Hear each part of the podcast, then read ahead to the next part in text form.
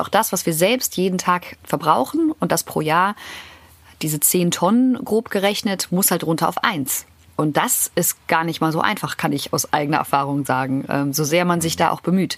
Und deshalb ist es ja auch so wichtig, dass man nicht nur auf individueller Ebene eben probiert, seinen Fußabdruck zu reduzieren, sondern gleichzeitig halt eben das auch noch in Unternehmen und in den Kommunen und in der Politik halt auch steuert und lenkt. 17 Ziele. Der Podcast.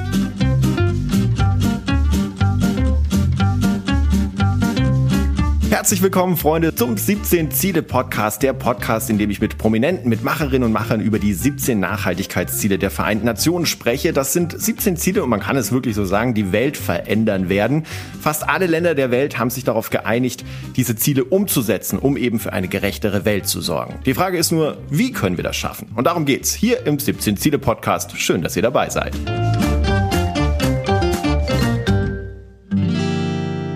Freunde, die vergangenen vier Jahre, das waren die wärmsten seit Beginn der Temperaturaufzeichnung. 2019 war das zweitwärmste Jahr überhaupt. Auch der CO2-Gehalt in der Luft steigt stark an.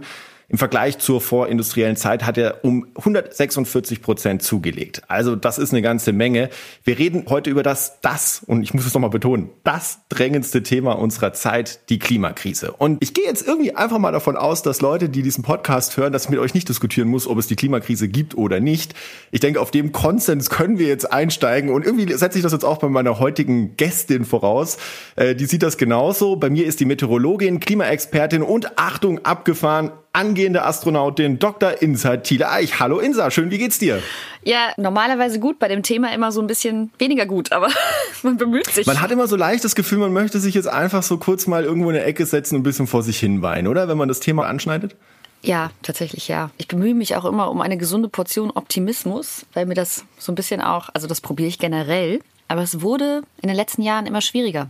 So, gerade bei diesem Thema. Aber ich habe einen Weg gefunden, also es geht wieder. Genau, also wir packen jetzt nicht die Rasierklingen aus oder so, sondern wir versuchen dieses Thema jetzt wirklich auch positiv und gut anzugehen. Ich habe das gerade so vorausgesetzt. Also Klimakrise, da bist du, ähm, also wir haben jetzt keine große bildzeitungsartige Enthüllung, dass du jetzt plötzlich sagst, oh, Meteorologin leugnet den Klimawandel. Nee, machst du nicht, ne? Nee. Nee, nee. Okay. Ähm, tatsächlich nicht. Ich bin seit 2000 2008, oh Gott, sowas hätte ich vielleicht vorher nochmal nachgucken können, für, zu meiner eigenen Expertise. Ich will jetzt auch nichts beschuldigen, aber ich bin seit, also ich habe 2002 angefangen, Meteorologie zu studieren.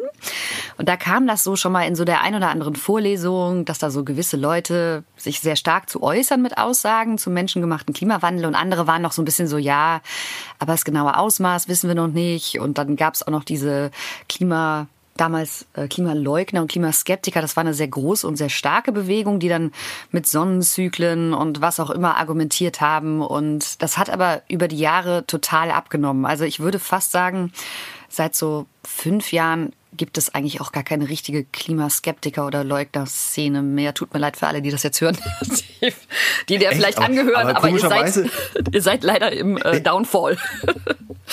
genau. Ja, aber das finde ich interessant, weil zum Beispiel in der normalen Wahrnehmung, wenn du jetzt dich im Internet rumtreibst und wenn du mal den Fehler machst und irgendwelche Kommentare liest und so weiter, dann hast du das Gefühl, die sind omnipräsent irgendwie. Nicht diese mehr Leute, so stark. Die, die also ich will, ich will gar nicht so sehr widersprechen. Also vielleicht habe ich eine schlechte Bubble, obwohl ich mich eigentlich bemühe, meine gerade bei Twitter auch so Leuten zu folgen, denen ich eigentlich gar nicht folgen möchte. Aber es ist nicht mehr so wild. Also was jetzt angefangen hat, ist eigentlich das für mich fast noch gefährlichere, dass Leute sagen, ja, ja, das gibt es. Es gibt menschengemachten Klimawandel. Aber so. Und dann halt anfangen zu relativieren. Also die relativieren dann, dass man überhaupt was machen muss. Sie relativieren, dass wir überhaupt was machen können. Sie relativieren, dass man überhaupt was machen sollte. Sie relativieren, dass wir in Deutschland überhaupt gar keine Chance haben, irgendwas zu tun. Und das finde ich ist fast noch gefährlicher, weil dann ist man ja in dieser fatalen Einstellung. Ja, ist jetzt so, Drops ist gelutscht, müssen wir jetzt halt so mit umgehen und ich rette meine eigenen Schäfchen und ansonsten ist es mir halt auch so ein bisschen egal. Das ist fast noch gefährlicher als jemand, der sich hinstellt und sagt, menschengemachten Klimawandel gibt's nicht, weil das ist die Sonne. Finde ich persönlich. Es ist aber auch spannend, weil das ist ja auch so eine politische AfD-Haltung. Also hat man in der AfD gab es ja auch diese Tendenzen und du hast recht. Mittlerweile gehen die jetzt sogar, glaube ich, steht sogar im Parteiprogramm drin, wenn ich das neulich, ich habe es neulich gelesen, dass sie eben sagen, ja, äh, Moment, ja, die gibt's, klar, ist nicht von der Hand zu leugnen, aber wie viel wir Menschen jetzt damit zu tun haben, das muss man ja nochmal irgendwie in Frage stellen. Wo fangen Naja, wir denn bei dir an? Leider auch ja, der achso, ja. Vollständigkeit halber nicht nur bei der nicht nur bei der AfD gibt es solche Menschen. Also gerade Ist dieses, richtig, ja, das dieses richtig, ja. relativierende ähm, erstreckt sich leider erschreckend. Ähm, ja, da, also ich ich probiere immer so ein bisschen, also es ist immer ein bisschen schwierig. Wie gehst du damit um? Also, weil mich nervt das ja kolossal und ich finde, äh, es sind ja immer die gleichen Debatten, die man dann führt. Wie gehst du damit um?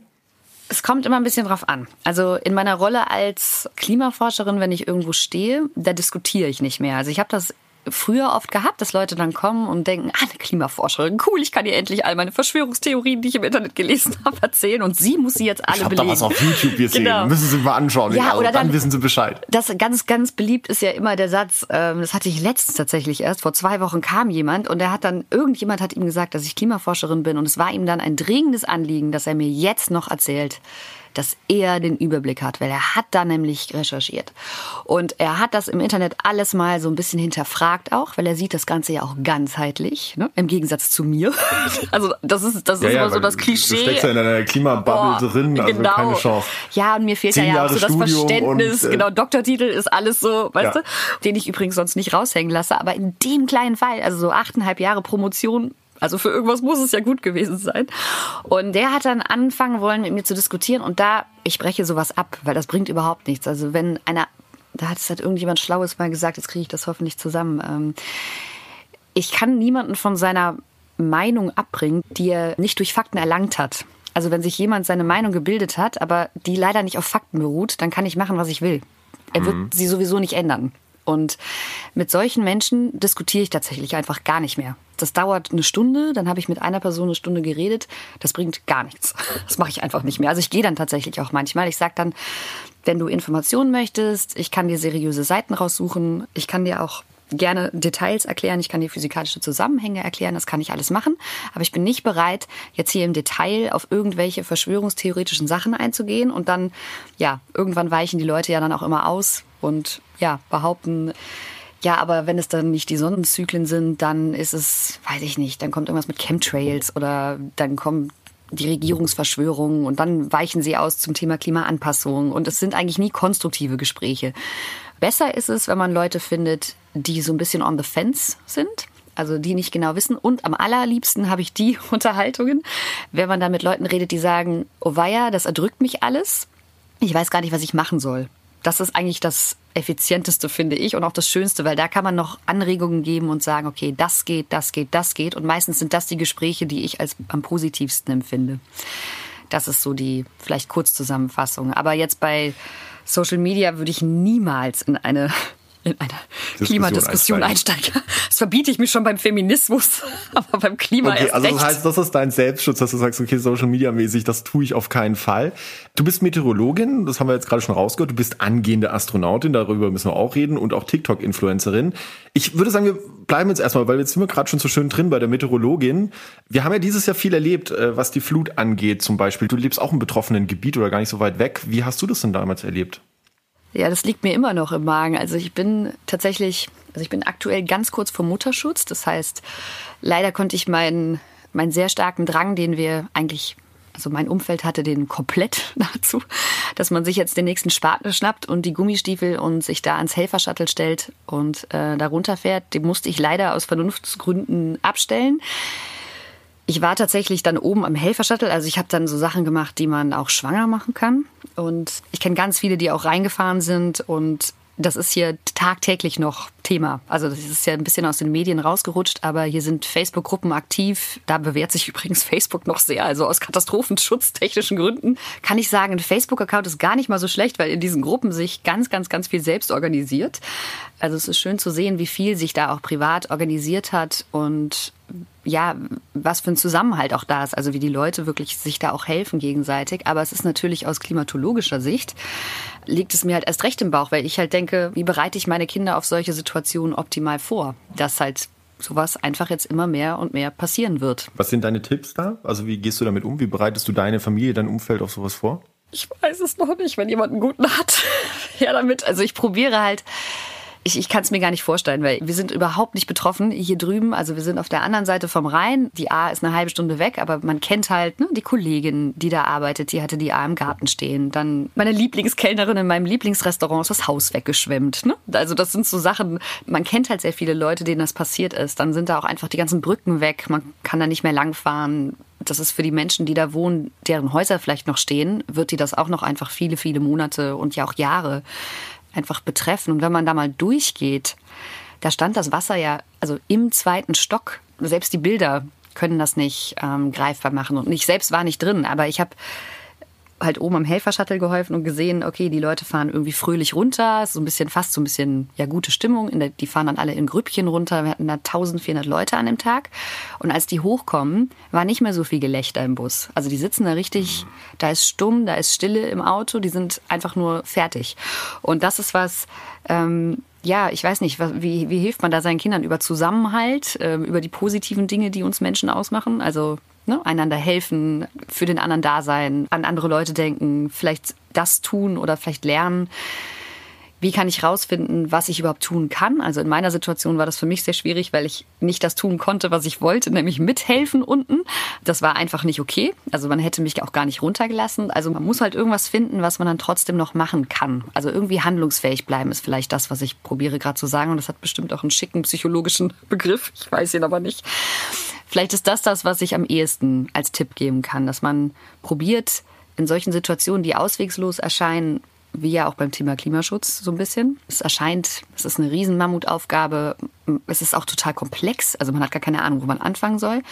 Und dass man dann probiert, die kleinsten Schritte, die noch gehen, herauszufinden aus diesem ganzen Wust. Und da diese Schritte dann aber auch zu gehen und dann zu merken, ah, okay, guck mal, und jetzt kann ich noch einen Schritt weiter gehen und noch einen Schritt weiter. Das ist vielleicht das eheste, was ich so weitergeben kann aus meiner persönlichen Erfahrung, weil das mir auch sehr geholfen hat. Stichwort persönliche Erfahrung, weil es gab ja eine riesenpolitische Diskussion dann darüber auch und das fand ich interessant, dass man die überhaupt dann auch in der Art und Weise führt der Zusammenhang zwischen Klimawandel und eben solchen Überflutungen. Interessanterweise ist das auch dein Promotionsthema gewesen. Also achteinhalb Jahre hast du dich genau mit dieser Frage beschäftigt. Hängt das zusammen? Ist diese Diskussion, muss man sie führen? Ist sie nicht zu führen? Sagst du, das ist wissenschaftlich total klar? Wie ist da der Stand deiner Meinung, äh, nicht deiner Meinung nach, sondern deiner Expertise nach? Jetzt haben wir ja jemanden hier sitzen, der das uns mal wirklich beantworten kann. Das war ja ein Starkregenereignis und das Starkregenereignisse zunehmen, das weiß man schon länger. Genauso auch wie übrigens die Feuer oder die Brände, die gerade überall in vielen Teilen der Welt leider auch drastisch zugenommen haben. Das ist ja jetzt ähm, so ein bisschen die digitale Welt, hat ja so sage ich mal, vor 14, 15 Jahren angefangen, auch so mal Vorträge aufzuzeichnen. Dann gibt's dann Stefan Rahmsdorf, ähm, der dann irgendwie 2009 war es, glaube ich, so einen Vortrag hält, wo er halt quasi das vorhersagt, was jetzt gerade in Griechenland passiert ist. Also sein hm. Vortrag sagt, äh, es gibt so eine Sequenz von ihm. So, ich meine, ja, super, war schon echt schnell seine die Prognose, also die er da getroffen hat, kam echt schnell zusammen. Und Starkregen, da ist halt das Problem, der Jetstream schwächt sich oder ist gerade relativ schwach und dadurch sind Tiefdruckgebiete, wie dieses, das jetzt damals jetzt gerade im Ahrtal halt äh, verantwortlich war, sage ich mal so, die bleiben länger hängen an einer Stelle. Das heißt, das, was halt sonst auch gefallen ist, fällt aber jetzt alles viel gesammelter an einer Stelle und das ist natürlich ein Problem, wenn es dann über einem Tal fällt zum Beispiel. Noch ein Problem ist übrigens, dass man das ja durchaus schon mehrere Tage vorher wusste. Man wusste es auch schon am gleichen Tag. Es gab ja Bereiche am Fluss, die weiter oben lagen, also flussaufwärts, die dann schon überschwemmt waren. Und da hätte man ja flussabwärts vielleicht auch schon mal evakuieren können. Also warum passiert das nicht? Das sind ja auch so Fragen, die dann noch kommen. Also es ist ja nicht nur der Regen, sondern was man im Ahrtal gemerkt hat, dass es ganz, ganz, ganz, ganz stark auch daran hängt, habe ich denn jemanden, der vielleicht in eine ähm, Einrichtung fährt der Lebenshilfe und dafür sorgt, dass die Leute aus dem Erdgeschoss rauskommen. Oder lasse ich da neun Leute ertrinken? Das ist eine Sache, die hat mich mehrere Nächte wach gehalten, weil ich einfach denke, wie kann das sein? Also wie kann das sein? Wie kann das sein, dass da ein Campingplatz weiter oben schon abgesoffen ist, evakuiert werden musste und da unten neun Menschen ertrinken? Wie kann das sein? Warum ist da kein, das, das muss doch funktionieren heutzutage. Und das ist sowas, da denke ich, haben wir noch viel zu tun. Also bei uns in der Kommune auf aber jeden das, Fall. Aber das finde ich ja das Interessante an dieser Klimakrise, dass die Aufgaben, die eigentlich zu bewerkstelligen sind, die sind ja mannigfaltig. Du müsstest jetzt an tausend Ecken und Enden, also wir müssen eben jetzt den Katastrophenschutz wieder schauen, dass das funktioniert. Warum, wie du sagst, sind da Leute nicht benachrichtigt? Wir müssen aber auch bei der Prävention weiter voranschreiten und irgendwie, wie denn deine Einschätzung? Wie viel passiert denn da? Passiert genug? Ist es zu wenig? Und was würdest du so als die wichtigsten Maßnahmen eigentlich ansehen?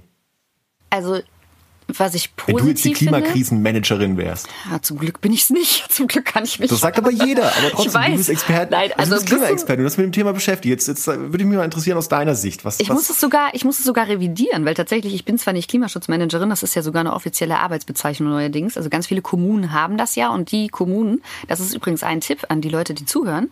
Schaut doch mal nach, ob eure Kommune schon eine Klimaschutzmanagerin oder einen Klimaschutzmanager überhaupt hat. Es gibt ja nämlich Förderprogramme, aber darum muss man sich halt auch kümmern. Und je nachdem, wer da in der Regierung sitzt in der Kommune, dass man sowas mal anregt. Aber wir haben seit März bei uns eine Klimaschutzmanagerin und ich bin tatsächlich, äh, Stichwort Handlungsfähigkeit, weil ich gemerkt habe, in meiner Rolle als Klimaforscherin kann ich das zwar alles schön recherchieren und verstehen und die Paper dazu lesen und in meinem Elfenbeintürmchen sitzen und kluge Kommentare dazu machen, aber ich bin halt nicht so wirklich handlungsfähig. Und das hat mich sehr bedrückt. Und ich bin letztes Jahr, glaube ich, ja genau, letztes Jahr sachkundige Bürgerin zum Thema Klimaschutz geworden, bei uns bei einer Wählervereinigung vor Ort in Königswinter. Und äh, ich glaube, ab September bin ich auch Ratsmitglied tatsächlich im Stadtrat und dann für hauptsächlich für das Thema Klimaschutz verantwortlich. Also, man kann immer noch irgendwas finden, was man noch tun kann. Und da ist es so, ich kann sagen, was mich sehr positiv stimmt, ist, dass das Thema jetzt doch auch durch, also parteiübergreifend angekommen ist, teilweise auch mehr oder weniger aus der Not heraus. Ähm, wenn man ja bestimmten Menschen ein Bundesverfassungsgerichtsurteil hinlegt, dann kommen auch die ins Handeln. Das ist mir dann letztendlich auch egal, warum sie jetzt handeln, aber Ne? Andere handeln aus Überzeugung, andere handeln, weil es ihnen juristisch nahegelegt wird. Also da ist schon Bewegung da. Ich glaube auch, dass so Sachen wie jetzt das, was im Ahrtal passiert ist, das ist ein Ausmaß es wird noch viele Jahre aufgearbeitet und ich hoffe, ich hoffe sehr stark, dass viele Kommunen daraus auch von alleine einfach schon Impulse aufnehmen und sagen, okay, wo wohnen denn bei uns Senioren und Seniorinnen im Erdgeschoss, die sich vielleicht nicht selbst helfen können?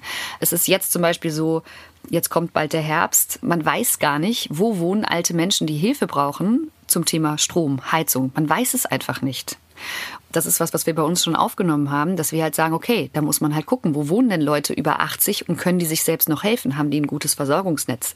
Das sind alles Dinge, die man natürlich jetzt auch aus solchen Katastrophen mitnimmt.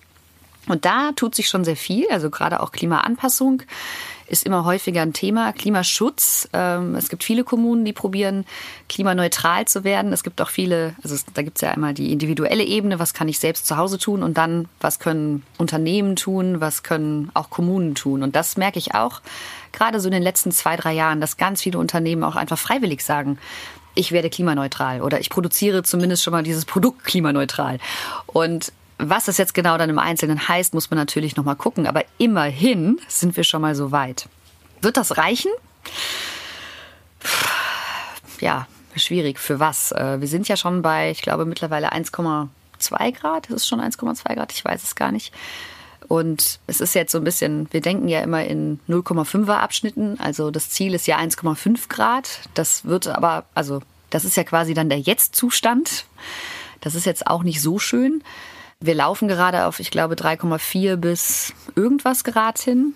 Und ich glaube schon, dass wir es schaffen werden, davon wegzukommen. Ob wir 1,5 Grad schaffen, das ist halt eine globale Herausforderung. Das, ja, das bleibt noch zu sehen. Aber prinzipiell tut sich jetzt schon mal sehr viel mehr als noch vor vier Jahren zum Beispiel. Und das ist, denke ich, auch ein Riesenverdienst von der Friday for Future Bewegung tatsächlich.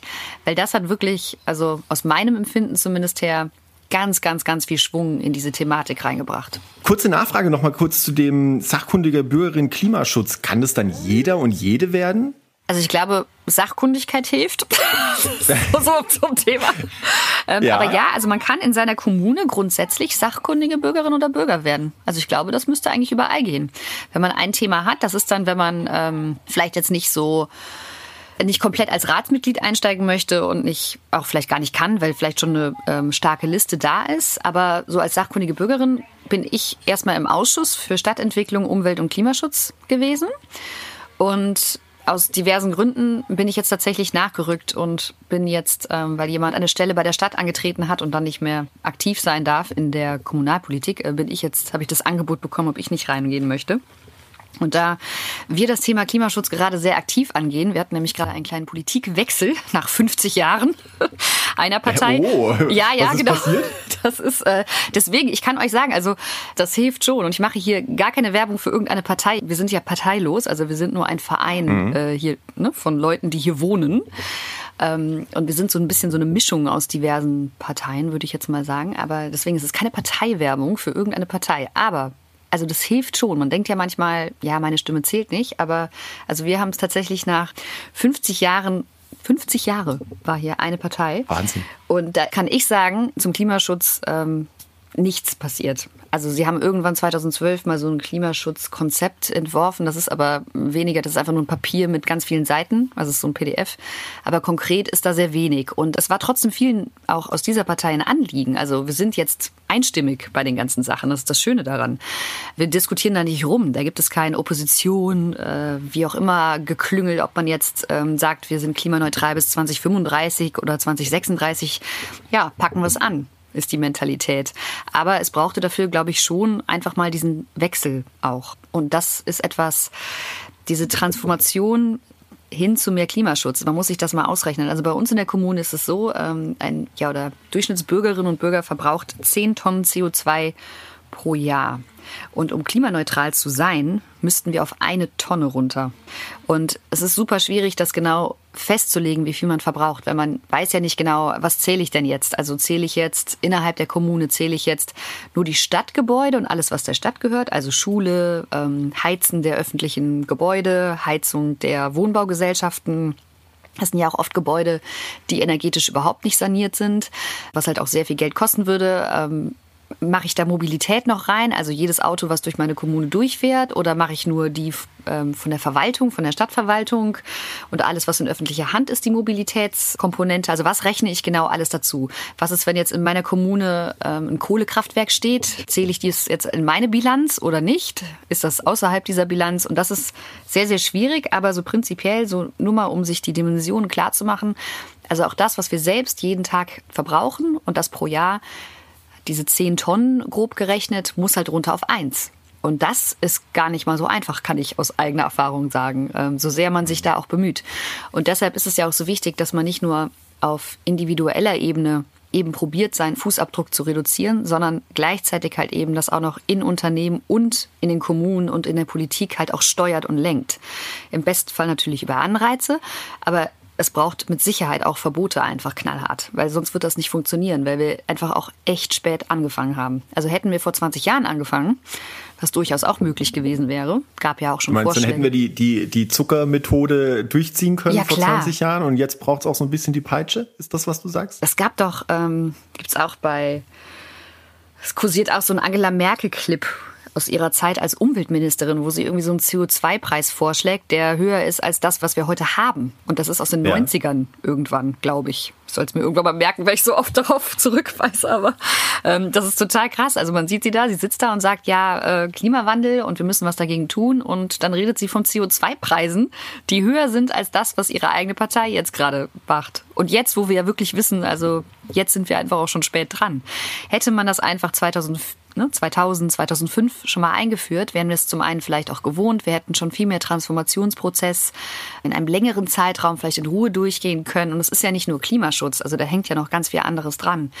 Ich kann natürlich jetzt, ich glaube, in der Wissenschaft, der letzte Talk, den ich dazu gesehen habe, da war man sich einig, der faire CO2-Preis, der wirklich was bringt, müsste 850 Euro die Tonne sein. So, was haben wir jetzt? 40 oder so? Und ich muss natürlich gucken, dass ich, wenn ich sage 850 Euro, ähm, das ist das, was was nutzen würde und was wirklich eine Umlenkung und also das auch, äh, dass die Ziele einhaltbar machen würde. Wie schaffe ich das jetzt, dass die Menschen, die gar nicht so viel Spielraum haben, darunter jetzt nicht massiv leiden? Und da spielen ja dann auch wieder die anderen SDGs mit rein. Also ähm, zu keine Armut, ne? kein Hunger, dass ich Zugang zu guter Gesundheit habe, ähm, Bildung, dass ich auch einen Zugang zu günstiger, aber halt auch erneuerbarer Energie habe. Das spielt da ja alles mit zusammen. Und das sind Dinge, die brauchen ja auch Zeit. Also dafür zu sorgen, dass sowas fair abläuft, dass, dass wir einen fairen Prozess haben, einen sozialverträglichen Prozess. Da hätte ich mir sehr viel mehr Zeit gewünscht. Aber das ist jetzt viel hätte, hätte Fahrradkette. Also jetzt stehen wir halt da, wo wir stehen. Also ich meine, ich, ich finde es wichtig, das zu benennen und ich finde es auch gut, dass du es machst. Aber trotzdem stehen wir jetzt an der Stelle. Was, was ich bei dir spannend finde, und das schließt da jetzt so ein bisschen an, wenn ich mir deinen TikTok-Kanal anschaue, du hast auch viel Bücher für Kinder geschrieben, du bist viel in Kindersendungen aufgetreten. Ich bin ja auch einer, der lange Kinderfernsehen gemacht hat. Teilen wir da vielleicht so eine ähnliche Ansicht, dass wir sagen, okay, da ist noch was zu holen, bei den Alten kannst du es eigentlich eh vergessen? Nee, also meine, ich bin da ganz, ganz, ganz stark, oder ich weiß gar nicht, ob du das so sehr, so sehr machst, aber meine Meinung ist, dass Personen so mein Alter aufwärts dürfen sich an die Nase packen und sich mal bewegen. Also ich finde es ganz, ganz schlimm, wenn man, ähm, das war in der Friday for Future Bewegung ganz am Anfang so, als es so aufpoppte. Da gab es dann Parents for Future und die haben sich dann so ganz vorsichtig gegründet und dann gab es dann auch welche, die gesagt haben, nee, und das ist jetzt die Bühne der Jungen und wir wollen denen die auch gar nicht nehmen, weil das ist ja ihr Thema und so. Und da, da habe ich gemerkt, boah, wie F-Wort unfair, wenn wir jetzt, ja. ne, also wenn wir jetzt sagen, ah, tja, da ist jetzt die Suppe, wir haben sie euch eingebrockt, aber hey, aber löffelt sie doch gerade mal, alleine aus. genau. Ja, hier ist eine Gabel, also, hier ist eine Gabel zum Auslöffeln. Wir haben sie mit Liebe gekocht. genau, ja.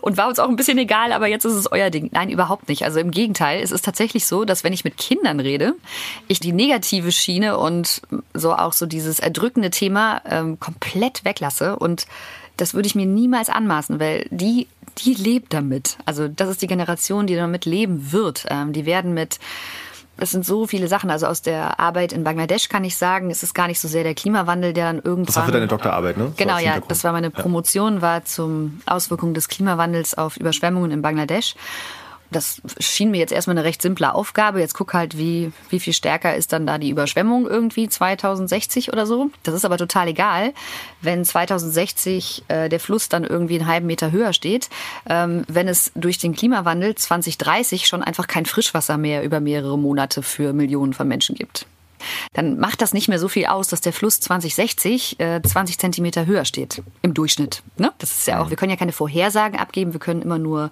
ähm, ja, so, deswegen sieht man auch in diesen Grafiken oft so Bereiche, also farbig gekennzeichnete Bereiche von bis, weil unsere Modelle halt nicht genau irgendwas für einen Tag oder wir können meistens immer nur, gerade weil das Klima ja auch ein längerskaliger Prozess ist als Wetter, können wir immer nur so Durchschnittswerte angeben. Also es gibt auch das Methoden. Das ist total wichtig zu betonen, weil das auch in politischen Debatten immer wieder, also Wetterfreunde, Kurzzeitereignis, äh, du kannst es besser erklären, aber und Klima über einen langen Zeitraum Veränderungen. Genau. Man kann schon sagen, dass ähm, in Summe so ein Starkregenereignis wie das, was jetzt im Ahrtal war, das kann man schon sagen, wenn man sich das dann in Summe anschaut und sieht, ah, okay, wir haben das jetzt irgendwie x-mal mehr als noch vor 20 Jahren. Dann kann man sagen, okay, das ist dann menschengemachter Klimawandel. Also das heißt Attributionsforschung und ist total spannend. Das ist so ein Feld, was jetzt auch neu kommt in der Klimaforschung. Also man kann das jetzt schon dem zuschreiben. Dann lässt man äh, Modelle rechnen, wo kein menschengemachter Klimawandel auf der Welt stattfindet.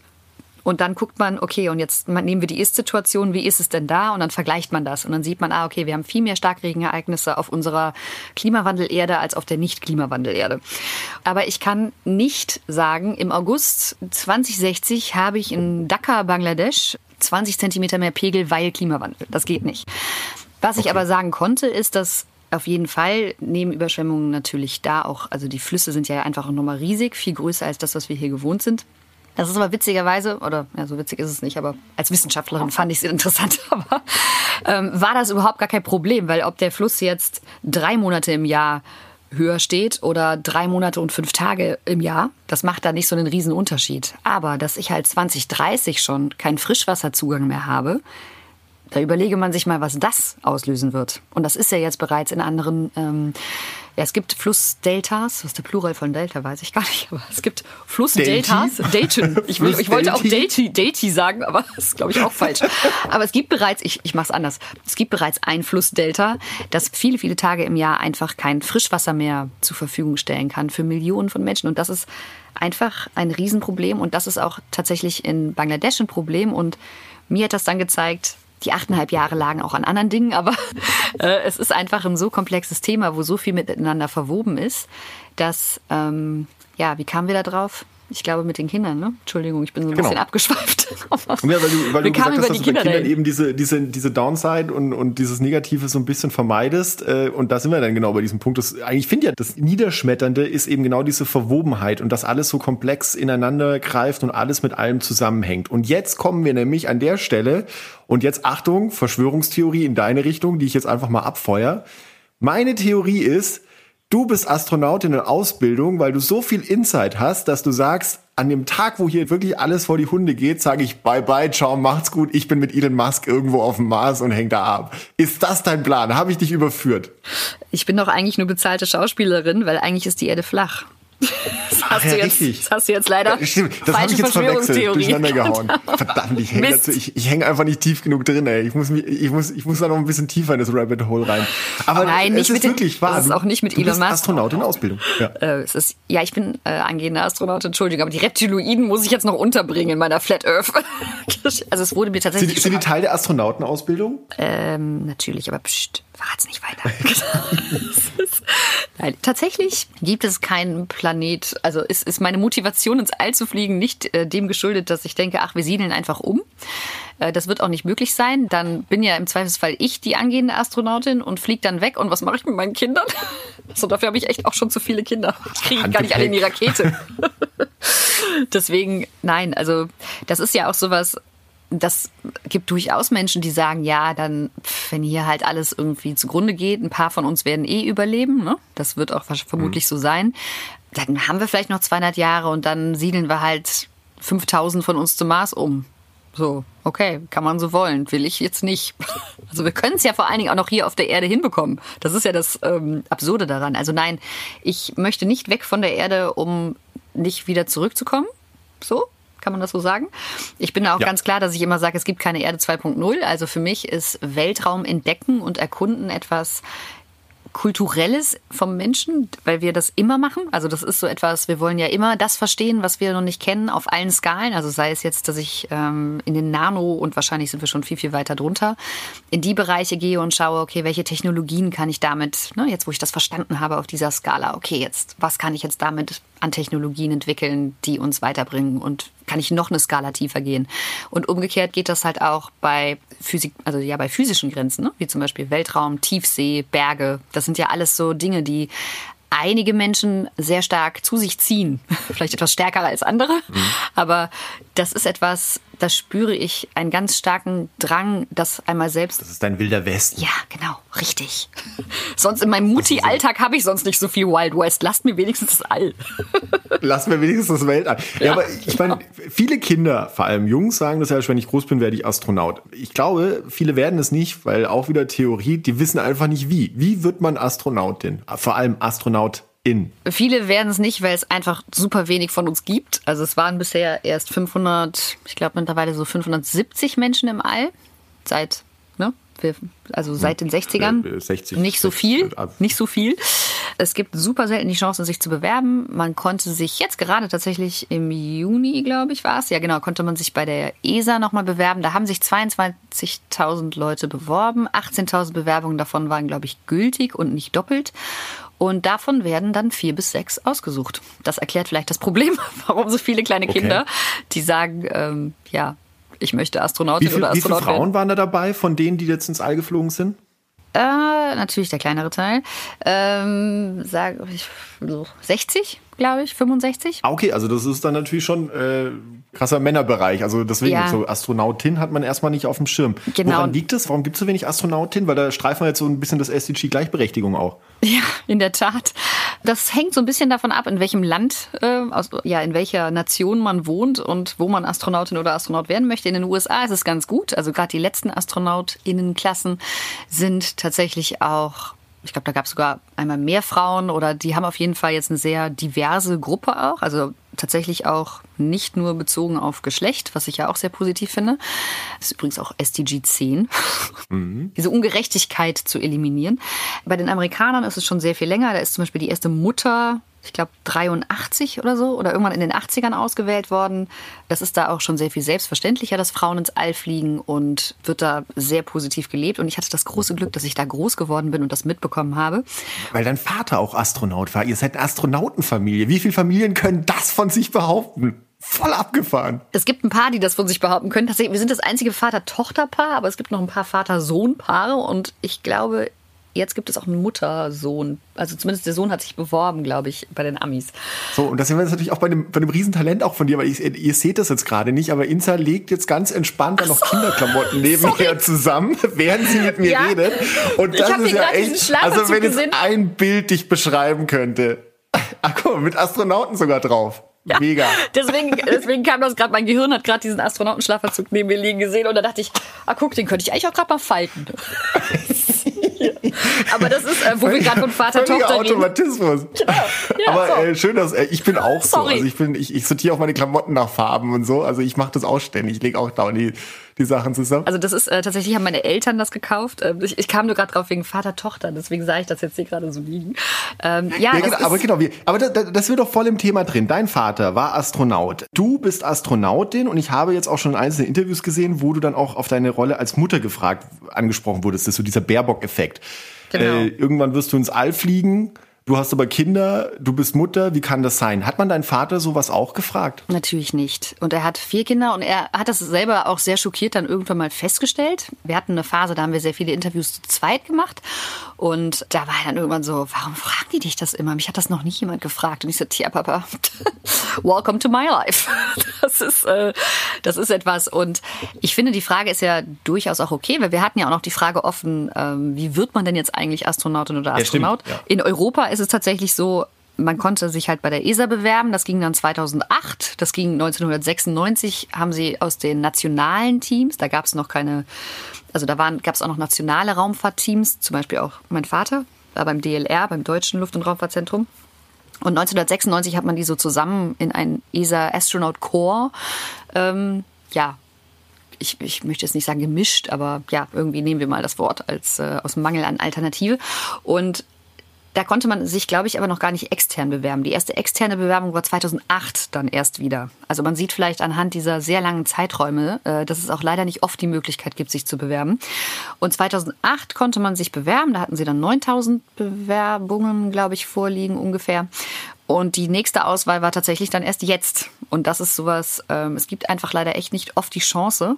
Das heißt, mit meinem Vater zusammen in den 80ern, als er vom DLR ausgewählt wurde, haben tatsächlich auch zwei Frauen schon mit trainiert und die waren auch ausgewählt. Also es waren fünf Personen, drei Männer, zwei Frauen. Die erste Mission, D2 äh, damals, die ist in den 90ern dann gestartet, die haben dann zwei Männer ähm, gemacht, also Hans Schlegel und Ulrich Walter. Und eigentlich sollte mein Vater, der auch Ersatz war, und die zwei Frauen sollten dann eigentlich auf die drei, die vier, die fünf, die sechs, die sieben und so weiter ähm, fliegen. Aber das Programm wurde dann eingestellt. Das heißt, da kann ich jetzt nicht so richtig sagen. Also ich war da noch echt klein. Ich habe keine Ahnung, ob es da irgendwelche ähm, also ich würde jetzt nicht mal sagen, dass es da irgendwie gezielte Diskriminierung gab, äh, jetzt hier in Europa zumindest. Natürlich durften am Anfang Frauen sich gar nicht bewerben in den USA. Da gibt's die äh, Wally Funk, die ja gerade ins All geflogen ist. Mhm. Äh, tatsächlich auf Blue Origin, glaube ich, war's. Die war ja auch Teil so einer Mercury-Gruppe von Astronautinnen, wo jemand gesagt hat, es kann ja nicht sein, dass wir nur Männer trainieren, Frauen können das doch genauso.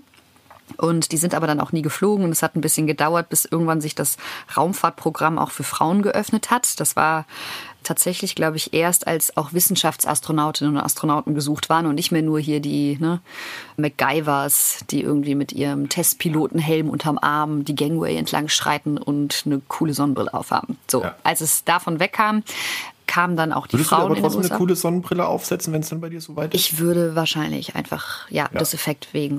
Ja. Ja, finde ich gut. Ich glaube, ja. Finde ich auch gut. Muss, muss sein. Gut. Genau. Ja, ja und jetzt. Details. Genau. Jetzt gab es halt bei, in Deutschland die Show eine Frau, die gesagt hat, das kann ja wohl nicht sein, dass jetzt mit Alexander Gerst der elfte Mann, mit Matthias Maurer, der jetzt im Oktober startet, der zwölfte Mann ins All fliegt. Jetzt brauchen wir auch mal irgendwie, weil gerade Astronautinnen und Astronauten bei Kindern ja auch so eine große Symbolkraft haben, brauchen wir jetzt auch mal eine Frau im All. Ähm, es ist sehr schön, wenn man bei Wikipedia sich die deutschen Astronauten anschaut, dann stehen da, also es ist wirklich, ähm, auch wenn mein Vater dabei steht, aber es ist ein bisschen, das sind halt dann irgendwie so elf Anzüge. so nebenan, mhm. das ist so, ach Leute, so ein bisschen mehr Unterschied würde schon, würde uns jetzt nicht schlecht tun. Und sie hat eine kommerzielle Raumfahrtinitiative gestartet und wir trainieren quasi kommerziell, was ganz gut passt, weil es auch ja jetzt eine große kommerzielle Raumfahrtbewegung gibt mit SpaceX und auch Boeing, aber die starten, genau. Eigentlich wollte ich gar nicht so lange auf diesem Gleichberechtigungsthema rumreiten, aber das finde ich spannend, weil das ist eine private Initiative die Astronautin, ja. wo, wo diesen ganzen Prozess angestoßen. Wieso gibt es da kein öffentliches Programm? Also wieso wird das nicht äh, genauso gefördert wie, wie, wie männliche Astronauten? Wie viel Zeit hast du? äh, nicht so viel, aber vielleicht kannst du mal, genau, weil das finde ich wirklich Problem. interessant. Also kannst du das kurz erklären, woran das liegt? Ja, das hat natürlich äh, ganz offiziell hat das natürlich ganz viele Gründe, die natürlich gar nichts mit uns als Frauen zu tun haben. Nein, es ist, ähm, kann man das kurz erklären? Sehr schwierig. Ähm, es ist tatsächlich so, dass staatlich ist Deutschland ja der Raumfahrt über die ESA verpflichtet. Jetzt kann ich natürlich, das, das war dann für viele, sahen dann eine Gefahr oder sehen eine Gefahr, wenn man jetzt ähm, dann halt Steuergelder und die ESA bekommt 1,3 Milliarden pro Jahr, glaube ich. Nicht nur für astronautische Raumfahrt, sondern auch für Satelliten, Erdbeobachtung. Sehr wichtig für den Klimaschutz übrigens. Aber da war halt dann so ein bisschen, ähm, ja, wenn wir jetzt anfangen, nationale Programme zu fördern, ist das vielleicht schlecht für die ESA-Interessen? Ne? Dann, was machen wir dann, wenn wir jetzt irgendwie zeigen, okay, man kann nebenberuflich Astronautin sein, zwei Wochen ins All fliegen als Wissenschaftsastronautin, Wissenschaftsexperimente machen und ist danach wieder in seinem alten Job? Was machen wir da mit Berufsastronauten, wie Alexander Gerst, die zweimal ins All fliegen, aber 40 Jahre, oder nicht 40, aber 30 Jahre noch bei der ESA Lange dann irgendwie rumhängen? genau. Ja. Aber halt auch nur zweimal fliegen. Also mein Vater zum Beispiel, der war einmal im All. Der war aber sein Leben lang dann bei der ESA angestellt. So, das sind so Sachen. Man hat dann da so hochqualifizierte Menschen, die im All waren und was macht man dann mit denen hinterher? Und da gibt es sehr viele wichtige Aufgaben. Also ich sehe da gar kein Problem, muss ich sagen. Aber manche Personen sehen da tatsächlich ein Problem. Und deshalb war es jetzt nicht so einfach zu sagen, ah ja, komm, äh, jetzt kriegen die halt auch noch Geld. Ne? Ob jetzt ja. 1,3 Milliarden oder 1,3 Milliarden und noch 40 Millionen Euro für deren Staat, das muss man nämlich mal in Relation setzen. Also unser Start würde 40 Millionen kosten. 1,3 Milliarden geht an die ESA. Also ich fände schon, man könnte es vielleicht mal machen. Aber es sieht auch gerade also gerade sieht es ganz gut aus. Also wir haben politische Unterstützung. Wann geht's denn los, Insa? Wann kann ich dir winken, wenn du, wenn du in der Rakete sitzt? Also aktuell sieht es so aus, dass wir probieren, ähm, in den Haushalt von, also Bundesregierungshaushalt für 2022 zu kommen. Wir haben jetzt äh, parteiübergreifend von mehreren auch sehr hochrangigen Stimmen in der Vergangenheit, aber auch gerade ganz aktuell immer wieder Zuspruch erfahren, die das möchten. Und ich denke jetzt, ja, Haushalt 2022 sollte ein aber realistisches oh, Ziel sein.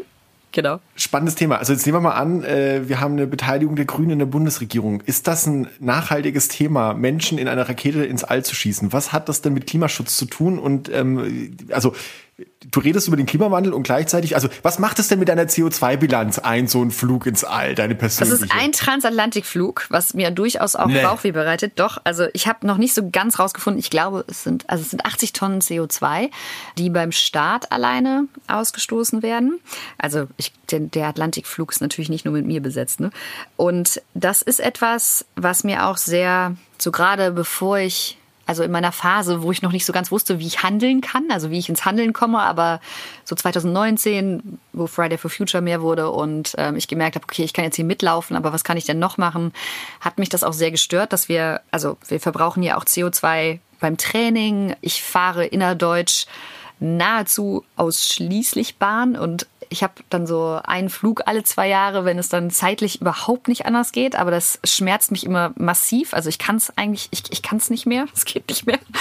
Und mhm. ich habe das gemerkt und dann habe ich tatsächlich angeregt und wir machen das auch, dass wir, wenn unsere Mission dann umgesetzt wird, dass wir halt darauf achten, dass es nicht nur um es zu greenwashen, sondern weil es mir wirklich wichtig ist, dass wir eine klimaneutrale Mission daraus machen. Also wir gucken dann auch jetzt schon beim Training, dann sind wir beim Training halt schon so, dass wir da halt schauen, okay, bei der Ernährung schauen wir, was wir tun können, bei der Anreise schauen wir, was wir tun können und bei der Mission, wenn wir dann wirklich fliegen, würden wir das natürlich auch so machen. Gibt es da dann so ein, so ein Häkchen zum Kompensieren deiner Flugmeilen?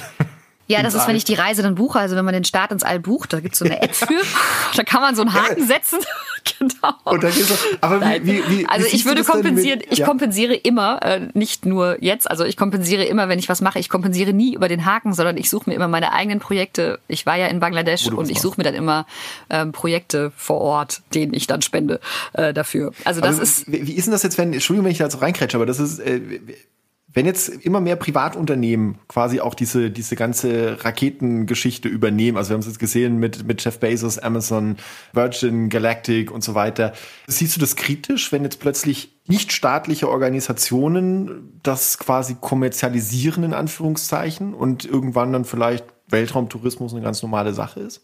Also das sind jetzt zwei verschiedene Sachen. Das eine ist ja die Kommerzialisierung der Raumfahrt und das andere ist der Weltraumtourismus, der dadurch entsteht. Also die Kommerzialisierung ist ja an sich schon mal gibt es ja auch sehr viele positive Dinge, die daraus entstehen. Ähm, die Denkweise von Elon Musk war ja zum Beispiel, okay, wenn wir zum Mars wollen, das ist ja sein erklärtes Ziel, also der hat gar kein Interesse daran, Leute zur Raumstation zu bringen, das ist dem relativ egal, das ist so ein Nebeneffekt und dafür gibt's Geld. Aber eigentlich möchte er zum Mars. Und um zum Mars zu kommen, muss ich aber sehr viel mehr an Ressourcen einsparen. Das ist ja das Schöne, wo sich Raumfahrt auch wieder so ein bisschen auch vereinen lässt. Also es gibt ganz, also Ressourcen sparen ist ja das A und O auf der Raumstation. Und das ist etwas, ähm, wo ich dann auch wieder als Klimaforscherin sehr mitgehen kann, wenn ich da dann auch einen Beitrag zu machen kann. Und das ist etwas, wo er halt dann gesagt hat, okay, was, was kostet viel Geld? Raketenstufen. Kann ich die wiederverwenden? Dann hat bisher keiner gemacht. Aber er hat es jetzt geschafft, dass man die Dinger landet und dann einfach wieder benutzt. Das ist schon sehr positiv. Es bringt mal ein bisschen frischen Wind mit rein. Das ist auch ein sehr, ist ein bisschen schwierig auch, gerade mit der Kommerzialisierung. Das merken wir ja auch, wenn ich hier also staatliche Unternehmen privatisiere. Das ist nicht immer nur positiv. Also es gibt ja immer Plus, Minus.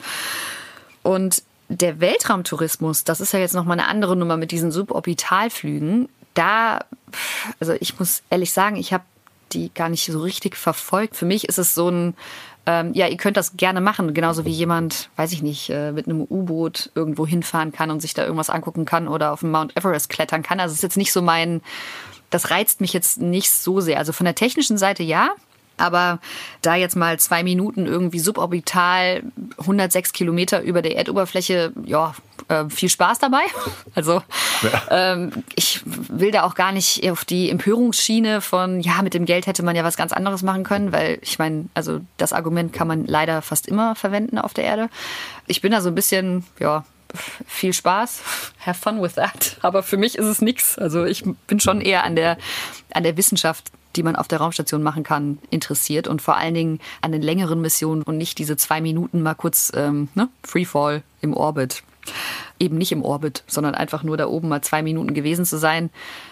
Ja, also heißt, falls es mal mit deiner Mission nicht klappen sollte, weil dann vielleicht doch keine Regierung die 40 Millionen bereitstellt, wäre das für dich keine Option. Beziehungsweise mal andersrum gefragt, wie würdest du denn damit umgehen, wenn eines Tages klar ist, jetzt habe ich mich so viel darauf vorbereitet und ich bin hier angehende Astronautin und jetzt findet vielleicht dann doch keine Mission statt. Ist das eine Option? Kann das passieren oder wird irgendwann, bist du sicher, wird es passieren? Also ich bin aktuell sehr optimistisch, dass es funktioniert. Ich weiß auch, dass diese Missionen immer einen sehr langen Atem brauchen. Das hilft vielleicht auch beim Thema Klimaschutz, dass man da so ein bisschen, mein Vater ist in den 80ern ausgewählt worden und ist 2000 ins All geflogen. Also das sind ja sehr lange Durststrecken, die man überwinden muss und wo man auch einfach irgendwie so das Vertrauen haben muss, ja, ich erreiche das Ziel irgendwann, aber ich kann auch auf dem Weg schon Dinge mitnehmen. Also dieses Klischee, der Weg ist das Ziel, stimmt hier tatsächlich sehr, weil ich habe aus dem Training schon so viel mitgenommen, auch aus den ganzen Erfahrungen, die man drumherum macht, dass man zum Beispiel mal in eine Kindersendung eingeladen wird, um da vielleicht auch mal so ein kleines Segment zum Thema Mond zu moderieren. Das sind ja auch Dinge, die machen mir total Spaß und man muss mal ehrlich sagen, als Klimaforscherin hätte man mich niemals eingeladen und ich habe jetzt auch eine viel größere Plattform, um über das Thema Klima zu sprechen. Dadurch, weil man einfach ein bisschen mehr Sichtbarkeit hat, finde ich auch total super. Und diese positiven Dinge, die bleiben ja, egal ob ich jetzt ins All fliege oder nicht. Und ähm, es ist so, sollte ich tatsächlich irgendwann mal nicht fliegen, ist auch das anderen Astronautinnen und Astronauten auch schon passiert. Also da wäre ich jetzt auch nicht die Erste, die dann sich damit abfinden muss. Aber ähm, ich habe ja noch ein paar Schlafanzüge zu falten. Ich finde, das ist eine sehr befriedigende Tätigkeit. Also ich für meinen Teil mache das wahnsinnig gerne. Nach Marie Kondo macht, sieht es auch noch schön aus. Genau. Ordentlich zusammen und dann noch vielleicht farblich sortiert im Schrank. Ja. Also mich macht das sehr glücklich. Genau. Es ist auch was ganz, ganz Wichtiges, dass man tatsächlich auch gerade wenn man das machen möchte, nicht so verbissen darauf ist und so versessen, dass man nichts anderes mehr möchte. Und ich habe noch genug andere Dinge hier auf der Erde, die ich genauso, oder vielleicht, ich weiß ja nicht, wie es ist, ins All zu fliegen und da gewesen zu sein, aber ich kann mir vorstellen, dass ich auch hier auf der Erde sehr viele erfüllende Aufgaben finde. Also es gibt ja nicht nur das eine Ziel in meinem Leben.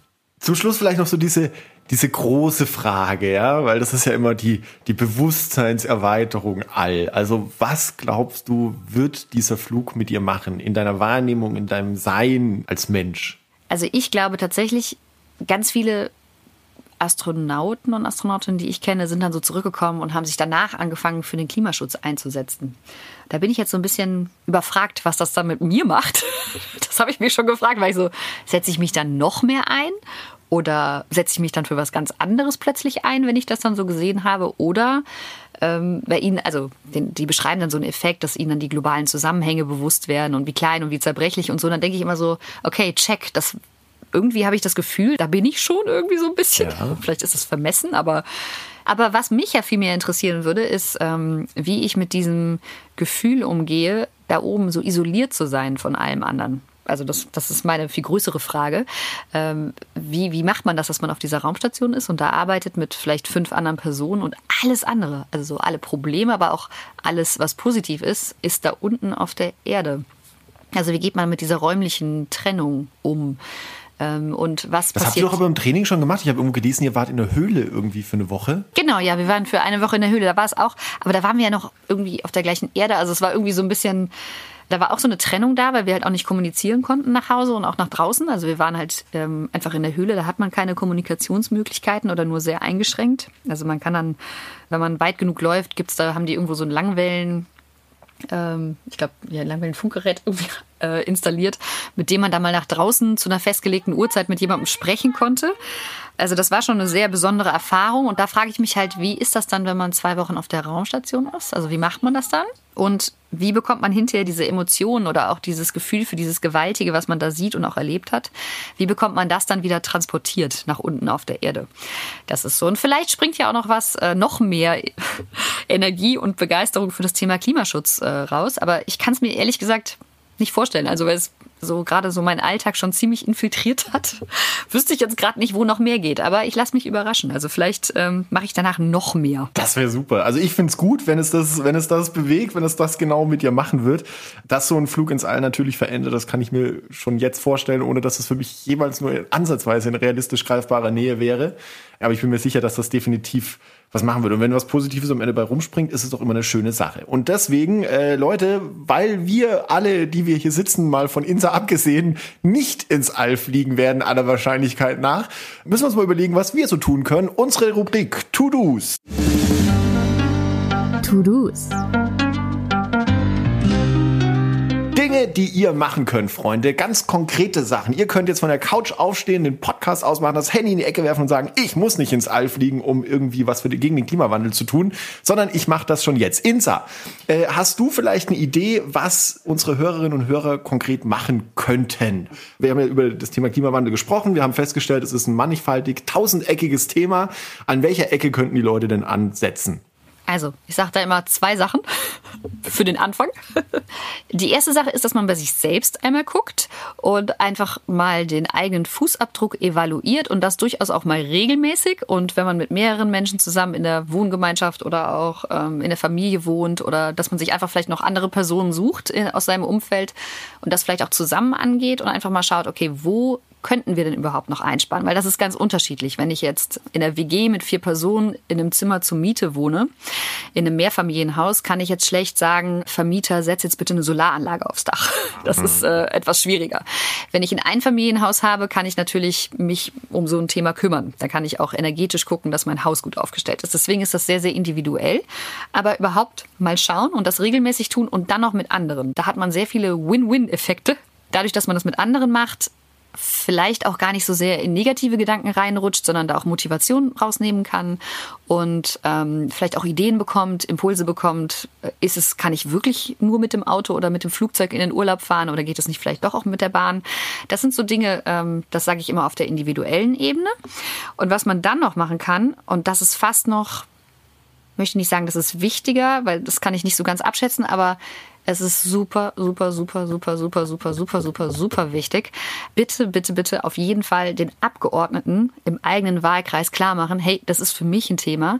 In der Kommune mal schauen, was tut sich da? Also inwiefern, wo ist das Thema, wo ist es vielleicht noch keins? Ähm, sucht euch irgendwas aus, irgendeins, vielleicht auch von den anderen SDGs, aber gerade beim Thema Klimaschutz, guckt einfach mal und stellt einfach Fragen. Also man kann sich politisch beteiligen, ohne jetzt ähm, zur Berufspolitikerin oder zum Berufspolitiker zu werden. Das geht auch mit einem sehr geringen Aufwand. Also es reicht manchmal schon, wenn man einfach die gleiche Frage immer wieder stellt das bringt halt das Thema auch mehr aufs Tablett. Und so eine ganz große Zögerlichkeit in der Politik herrscht ja auch, wenn man immer sagt, ja, wir brauchen ja Akzeptanz, wir brauchen ja Akzeptanz der Bürgerinnen und Bürger. Und ich denke mir, die ist ja größtenteils da. Es schreien halt nur, wie auch bei der Pandemie, es schreien halt immer die lauter, die halt keine Akzeptanz zeigen. Und der Großteil ist ja aber dafür, Sachen zu machen. Und der Großteil ist auch bereit, auch mal auf Dinge zu verzichten. Oder es ist ja auch nicht immer nur Verzicht. Also nur weil ich jetzt zum Beispiel auf Fleisch verzichte, ist mein Leben ja jetzt nicht trostlos grau und leer, sondern ich nehme ja eine sehr gute Alternative und die ja auch noch mich bereichern kann im Zweifelsfall. Und wenn man das in der Politik suggeriert und einfach die Haltung zeigt, wir sind bereit, äh, jetzt hier Veränderungen einzugehen, wir sind bereit, Einschränkungen mitzunehmen, wir sind auf jeden Fall bereit, Klimaschutz jetzt als ernsthaftes Thema anzupacken und vielleicht dann in jedem Fall bitte bitte, bitte auch wählen geht. Das ist so das andere, ähm, wo ich auch denke, okay, leider ist glaube ich, keine der Parteien so richtig auf dem 1,5 Grad Ziel, aber es gibt da durchaus sehr drastische Unterschiede, ähm, wo es sich lohnt, vielleicht mal nachzuschauen. Da gibt es auch Wahlomaten für speziell das Thema Klima oder auch andere Themen, die einem noch wichtig sind in dem Zusammenhang. Aber bitte nicht einfach nicht wählen gehen.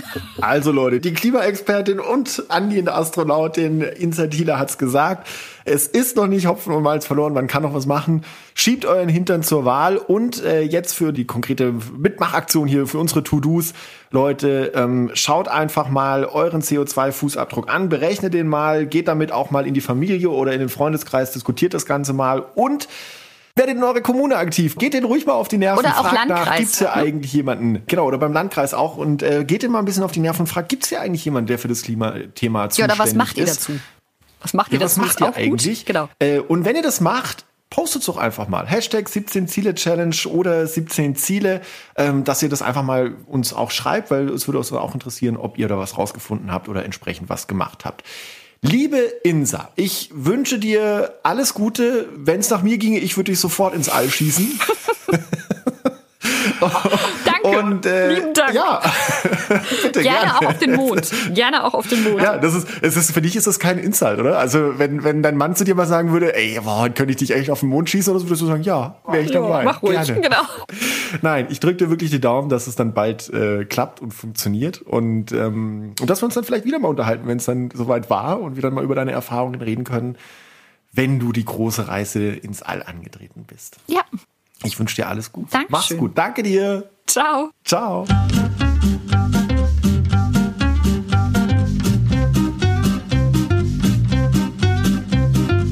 »17 Ziele«, der Podcast von Engagement Global.